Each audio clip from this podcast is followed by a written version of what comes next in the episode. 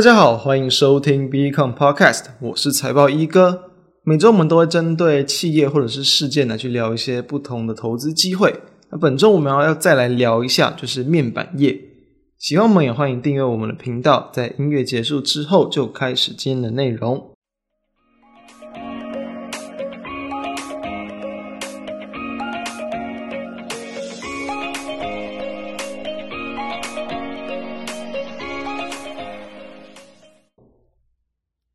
大约在两个月前左右，当时我们有谈到面板哦。六月中旬的时候，今天我们要谈面板，第一个原因当然就是因为呃，我们在录制时间的这个八月四号当天，诶，面板的股价非常的强劲。那再来就是因为我们近期有那个就是你说我聊的内容嘛，也有不少的人有去提问到面板，有人就提问说，就是诶，为什么某某些这个面板业的公司啊，他们的营收诶看起来非常的漂亮，非常的强，但股价就好像没有那么漂亮。对，确实哦。在我们当时候谈的这个面板业，直到现在啊，就是八月上旬了，其实股价一直都是弱势整理，等于说你可能要等到真的今天这样的一根涨停板，你在中间去卡位，才有机会赚到钱。所以要怎么样来去面对到今天这样的一个强劲的涨势，我们就来看一下。先把时间回推到大概一个多两个月前左右，就是我们当时候谈到的面板。当时候的情况是这个样子，就是因为其实蛮多的中大型尺寸的这个面板都是有在涨价的。其实从去年的下半年一路往上，这个持续的涨价，所以产业的一个报价是往上的。然后呢，企业缴出来的获利也是很漂亮的。不过呢，为什么当时哦，其实当时的一个面板股价就已经蛮弱了？就是因为我们当时有提到，就是因为这个法人去看待股价，就会以更长远的角度去看。那因为其实市场上面对到可能第三季末啊、第四季这一些这个面板的报价都已经会有这个陆续趋缓，甚至是转下的一些风险存在，导致说他们的筹码是持续的在那卖超，同时外资也都是在东六月中旬陆续给予这种就是降频的动作。那也有提到，就是说，可能未来的京东方的一个这个扩产，也都会让整体的一个面板的供需出现比较不健康的结构，都会导致它价格对不利于这种厂商的一个获利，所以这是当时主要的原因。所以当时候其实我们的结论是这样子的：我们谈到，就是如果是要以长期投资的角度而言，你暂时就不用纳入考量清单了。为什么？虽然说，哎，好像股价跌下来很便宜，好像哎获利还是不错，会不会有一定的一个基本面支撑？当时我们谈过，会比较偏向就是上有压，下有撑。因为还是有获利支撑，但是我们建议就是不太需要纳入长期投资考量清单，也就是因为就对应到我们刚刚谈到的嘛，产业明朗度已经没有那么高了，同时其实报价趋缓也都会持续压抑到股价，所以我们当时的结论就是说，要去做介入入手的话，都是会以短线强反弹比较适合，短线强反弹或是短波段为主，所以以目前来看，在强反弹的动作啊，其实大部分我们会建议就是说，你可能会偏向就是你等待你预期说它会有利多公布。你事前去考虑嘛，比如说，诶，你预期可能可能第二季财报，因为毕竟第一季的财报已经蛮漂亮了，第二季因为在持续的涨价，总不可能会太差吧，对不对？所以第二季财报公布之前，或者是这个可能每个月的营收公布之前，你先行去做卡位，看它会不会有利多的激励。诶，目前来看，诶，至少是有的，就是在八月四号，股价非常的强劲啊，像是友达、群创、财经，股价都很强，几乎都是碰到涨停板。好。那一种就是说呢，你要去等待这个股价转强，进行做切入，你不要去浪费资金，就是持续的去停留在这边，持续去布局这些个股的一些情况。因为我们谈到他们的产业状况现在很现在好，那未来几季不会那么好，所以这是比较留意的地方。所以其实哦，在以今天就是这种八月四号啊，很多股票都是面板股都攻上涨停板的情况来看，其实哦也才刚刚好，差不多去越过，就是超过。我们当时候六月中旬所谈的那个价格，所以等于说有把我们的这样的一个建议纳入进去的话，你就不会用这种长期投资等待的角度去持续持续的跟他们耗在这边耗这么久啊，你就会知道他们的一个比较会比较适合这种这种短线短波段为主。好，那你今天这样子来看，为什么在呃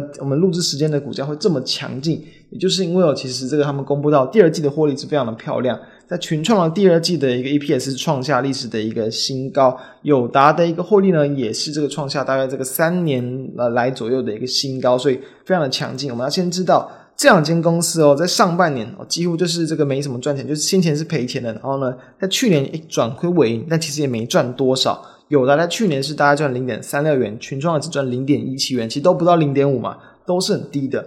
而以最近所公布的获利数字来看，这两间公司他们在第二季都是有这个超过两块钱哦，就等于说已经超过去年全年的好几倍了，所以也才会去激励到他们股价这么样的强劲。但是大家要知道，其实这样的一个数字。对市场来讲，是不是有一点这个超预期？理所当然的，一定是有。因为这样我们可以看到，其实像是在群创的第一季的获利也只有一点一五元，所以它是算是这个季增也是大约有将近快要一倍的一个成长。所以这么大幅度的成长，当然会激励到短线市场的行情。其他没有谈到，就是说认为啦，认为在第三季的一个需求都还是传统的一个旺季，所以说呢，整体的供需仍然是健康的。然后呢，认为平均的售价会小涨。不过呢，其实我们这边要跟大家谈到，就是说，其实据因为从上次录制的时间到现在，大概过了快两月，其实哦，近期所公布的这个报价的数据啊，包含像比如说六十五寸，诶，还是有在小涨了，但是像可能五十五寸啊、五十寸、四十三寸这一些，都是属于这个中大型的尺寸的面板，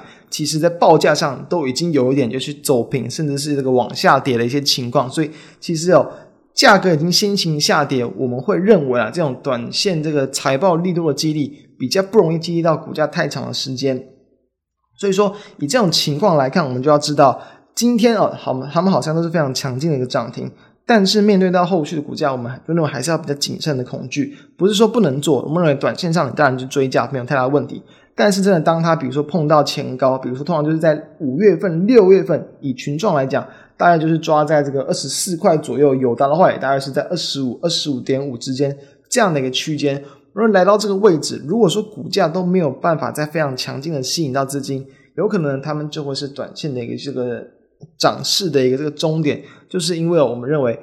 即便缴出来数字再漂亮了，但是你还是没有办法去扭转说可能在面板业整体的一个报价走缓的一个这个趋势，所以这都是比较小心的地方。那也跟大家提到。今天其这样这样的股价才算是哦，就是距离我们上次谈到现在，真正的才刚转强，刚去突破我们当时谈的一个价格，所以你等于说你其实可以去省略了，省略了就是说把资金去耗在这边，呃，这一接近两个月的一个时间，你从现在开始再去做观察，我们认为都会是在资金运用的更有效率的一个时刻。好，这是对于面板的看法。那我们这边就简单的谈到，其实我们上周。我们这边就是呃，题外话，谈到上周，其实我们谈到东升这间公司嘛。其实，在上周我们录制完东升，我们谈到东升，就是说，因为它其实你像东升直销啊、东升购物这些东西。对于它整体啊，这个是二六一四东升这间公司，它的获利都是非常有限的，所以经过股价的大涨，在修正之后，我们认为都还是几乎没有去任何的一个看点。虽然说我们在录制完的隔一天，诶，东升股价涨停板好像有点唰唰的，会不会弹过？但其实隔天就几乎直接又马上跌了回去。这是我们谈到了，其实说面对到基本面，它已经没有说有太多的一个这个市场的一个话题性，然后呢，市场也都知道说，其实这些所有的题材性啊，激励到股价的东西。对于他们的一个这个本整体企业的一个获利也都没有太大的益处，那自然就不不容易会有更多的人想要把钱投入进去。所以目前来看，当时候的那一根哦，上礼拜的那一根这个涨停板之后，哎又又又持续在往下破底，就是我们谈到了面对到就是所谓的没有任何利多题材，同时基本面也不足以支撑到强劲股价的个股，你都是要以比较一个悲观呐、啊，然后小心的态度来去看待。以目前来讲，诶有的安全上。会不会有点类似？可能会有一点，但是说实话，因为获利真的是很漂亮嘛。比如说我们刚刚看到嘛，群创这个第一季是赚一点一五嘛，第二季是赚这个二点零五元，所以说等于怎么样？目前的股价其实才二十块出头，你上半年就赚了三块钱，简单去乘以两倍，假设全年可以赚五到六块，目前的本益比算是非常的一个低，所以其实有这种向量支撑，我们认为一定会有。但是反弹的幅度能到哪？我们认为那就要是要是看当时候市场的一个这个买气跟状况，我们认为会以技术面的一个角度去看，会来得比较好。所以，我以这样的结构来看，无论其实当然这一波反弹可能不见得会太快结束，因为毕竟。本益比相对偏低，所以当它真的去越过我们刚刚谈到几个这样的一个前高的压力点，都还有机会再往上攻击。但是就要一样就要知道，不是一个适合去摆太久、摆太长的一个这个股票，可能就是以短线啊，甚至是就是可能大概在一两个月之内的一个短波段操作，会比较适合来去操作面板业。那以上是我们今天的一个看法，那我们就下周再见，拜拜。